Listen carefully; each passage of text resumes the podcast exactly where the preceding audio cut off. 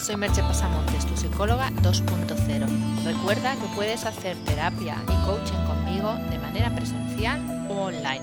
Encontrarás cómo hacerlo en www.merchepasamontes.com. El podcast de hoy lleva por título Pequeños Grandes.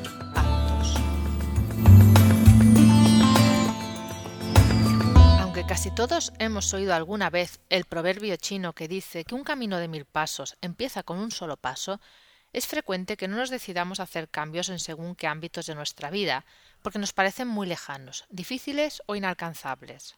Hacer un cambio nos obliga a salir de nuestra zona de confort, y por muy de moda que esté decir que hay que salir de la zona de confort, lo normal es resistirse a ello. Pero en realidad podemos hacer grandes cambios en nuestra vida sin salir, o por lo menos en apariencia, de la zona de confort. Bueno, de hecho vas a salir, pero apenas vas, a notarlo.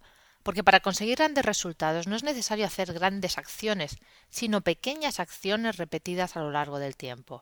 Si se insiste en un comportamiento positivo el tiempo suficiente, esto puede llegar a suponer el punto de inflexión que marca la diferencia. Aunque en un principio fuera algo tan simple como meditar cinco minutos al día, cambiar los lácteos del postre por fruta o caminar 10 minutos. Este sistema de mejora continuada, un poco más sofisticado, desde luego, es lo que en Japón se conoce como Kaizen. Su creador, Masaki Imai, afirma que todo lo que nos suma resta. La idea del método es que millones de pequeños detalles mejorados, acumulados en el tiempo, suponen un gran cambio. A eso le suman evitar la acumulación, pero eso será tema de otro post. En lo que nos fijaremos es en el hecho de ir dando pequeños pasos en la dirección marcada. Veamos algunos ejemplos.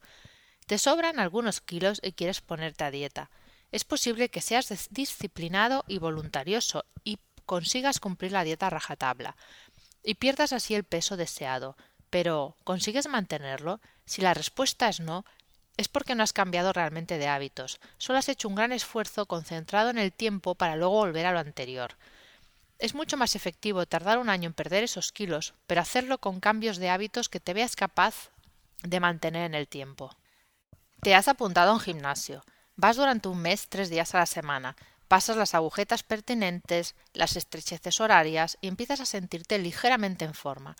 A la cuarta semana tienes mucho trabajo y no vas. A la siguiente semana solo puedes ir un día.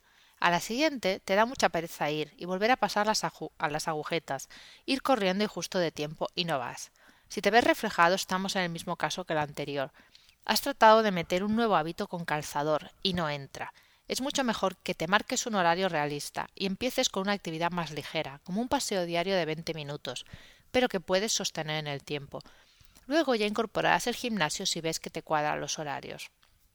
Otro ejemplo sería haces un intensivo de inglés durante el verano.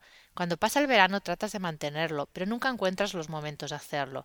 Parte de lo aprendido lo pierdes por falta de práctica. Es mucho más efectivo dedicar cada día 15-20 minutos a hacer una actividad en inglés e ir incrementándolo si te sientes motivado para ello.